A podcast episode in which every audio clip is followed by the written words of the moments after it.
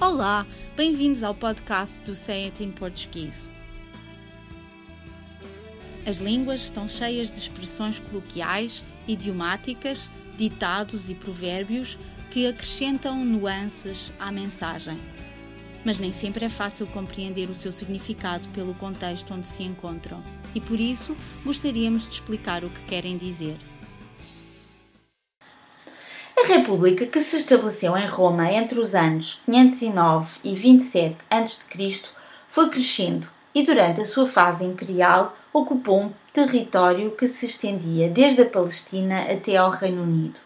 Esta ocupação deixou um legado importantíssimo em termos linguísticos, mas também arquitetónicos. Para além das línguas de origem latina, como o francês, o romeno ou o catalão, os romanos deixaram no continente europeu uma importante rede de estradas. É verdade.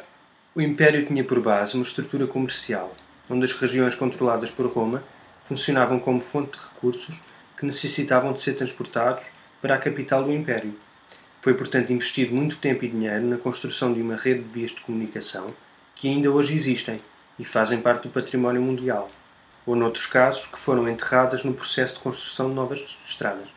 Esta rede de estradas romanas tinha como principal objetivo ligar todas as províncias ocupadas do Império a Roma para o transporte de bens e também dos exércitos necessários a manter a ordem nas províncias ocupadas. É por isso que se diz todas as estradas vão dar a Roma. Esse sentido literal de um caminho ir dar a um determinado destino passou a descrever a inevitabilidade de alguma coisa, e até existe uma segunda expressão, sem referência aos romanos, que é todos os rios vão dar ao mar. Nunca existe apenas um caminho para viajar do ponto A ao ponto B. E se considerarmos uma outra expressão popular, cada cabeça sua sentença, que pretende descrever o facto de cada pessoa ter uma opinião pessoal sobre um determinado assunto, existem sempre muitas opções de viagem diferentes, ou melhor dizendo, muitas soluções para cada problema.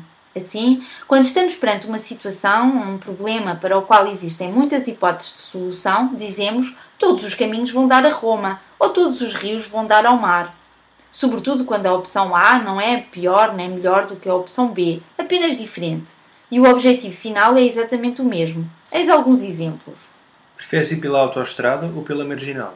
Todos os caminhos vão dar a Roma. O que eu quero é lá chegar o mais rapidamente possível. Preciso de comprar uma garrafa de álcool.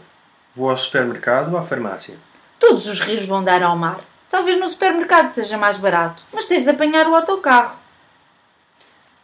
Outro conhecido provérbio com referência direta a Roma é: Quem tem boca vai a Roma. Este provérbio significa simplesmente que quem tem um problema, como por exemplo saber qual é o melhor caminho para chegar a Roma, tudo o que precisa de fazer é usar a sua boca, ou melhor dizendo, falar ou perguntar.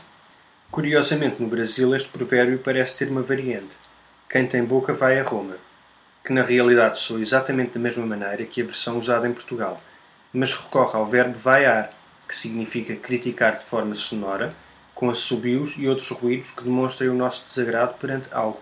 Muito raramente é possível conhecer a verdadeira origem de um provérbio, de tal modo se diluem no tempo, mas sobretudo na sabedoria popular que se transmite sobretudo de forma oral. Nunca saberemos a verdadeira origem deste provérbio e podemos até encontrar razões para preferir uma versão à outra.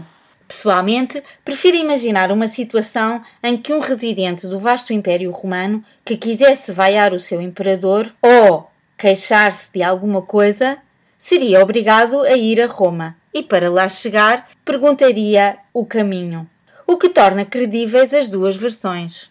Note-se, no entanto, que ir a Roma é muito mais positivo do que vaiar Roma, porque elogia o poder da palavra para ultrapassar obstáculos ou resolver problemas. É verdade, mas o valor da fala, quando necessitamos de criticar ou de nos queixarmos de alguma coisa, também é muito importante. Até porque quem cala, consente. Ou melhor dizendo, quem não se atreve a falar para protestar contra algo está a dar licença ou a contribuir para que nada se faça para melhorar a situação. Por hoje é tudo, mas para a semana estaremos cá outra vez para mais um podcast dedicado às expressões usadas no português europeu. Até lá, votos de uma boa semana.